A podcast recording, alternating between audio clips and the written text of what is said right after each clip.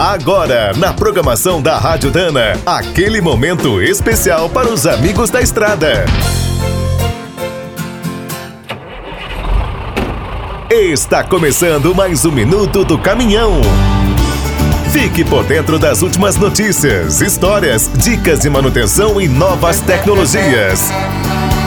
Desde 1994, a inflação tinha deixado de ser um problema no Brasil. Agora, além da Covid, temos esse outro fantasma para incomodar. No transporte rodoviário de cargas, a situação está crítica. Segundo a NTC e Logística, os custos aumentaram 25% nos últimos 12 meses. O maior culpado é o diesel. Na maioria dos estados, o litro do S10 é vendido a mais de 5 reais. Ano passado, custava cerca de 3 reais. Mas o problema vai além. Com o dólar alto e os juros subindo, todas as despesas estão disparando, desde a alimentação até a manutenção.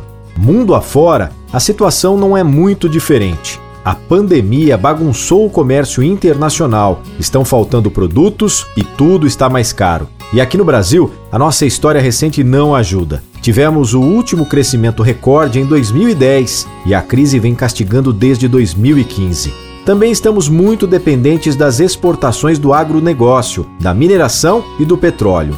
Se o mundo está mal, tudo se complica. No meio dessa confusão, a boa notícia é que a produção de caminhões e implementos segue positiva, graças à força dos grandes frotistas. O governo federal está prometendo ajudar o setor, mas nada é seguro e as eleições de 2022 devem complicar tudo. É preciso ficar atento.